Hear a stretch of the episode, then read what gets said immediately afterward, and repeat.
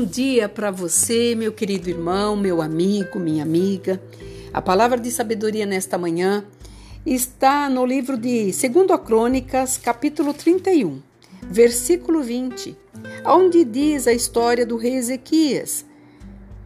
Diz assim: Assim fez Ezequias em todo Judá. Fez o que era bom, que era reto e verdadeiro perante o seu Deus, em toda a sua obra que começou nas suas leis, nos mandamentos de Deus, para de todo o seu coração. Ele o fez e prosperou.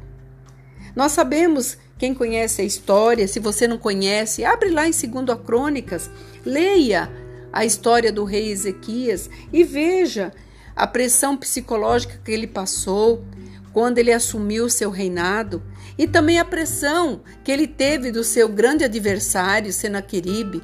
Mas aqui, quando ele recebeu a, a ordem de Deus, ele fez o que era bom, o que era reto e verdadeiro e ele prosperou. E a prosperidade dele foi em todos os sentidos: foi na parte financeira, o seu exército não sofreu danos e, a, e o seu reinado foi protegido.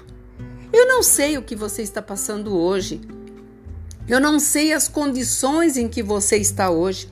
Talvez você esteja sendo pressionado por, por alguma situação, uma doença, uma situação que normalmente, humanamente falando, não há uma solução, mas eu venho te apresentar aqui o que aconteceu com esse rei, com o poder que ele tinha. Ele foi bem sucedido em todas as obras que ele fez porque ele encorajou todos aqueles que estavam à sua volta a não desanimar, mas a prosseguir e fazer o que era bom, o que era reto e verdadeiro na presença do Senhor. E ele teve a vitória. Ele conseguiu seus objetivos. Quando nós estamos é mediante uma situação que nós não conseguimos resolver, nós temos um Deus que nos ampara, que nos orienta, mas para que isso aconteça, você tem que dar um tempo para tudo que você está vivenciando, vendo. No meio de situações adversárias, você não ouve a voz de Deus.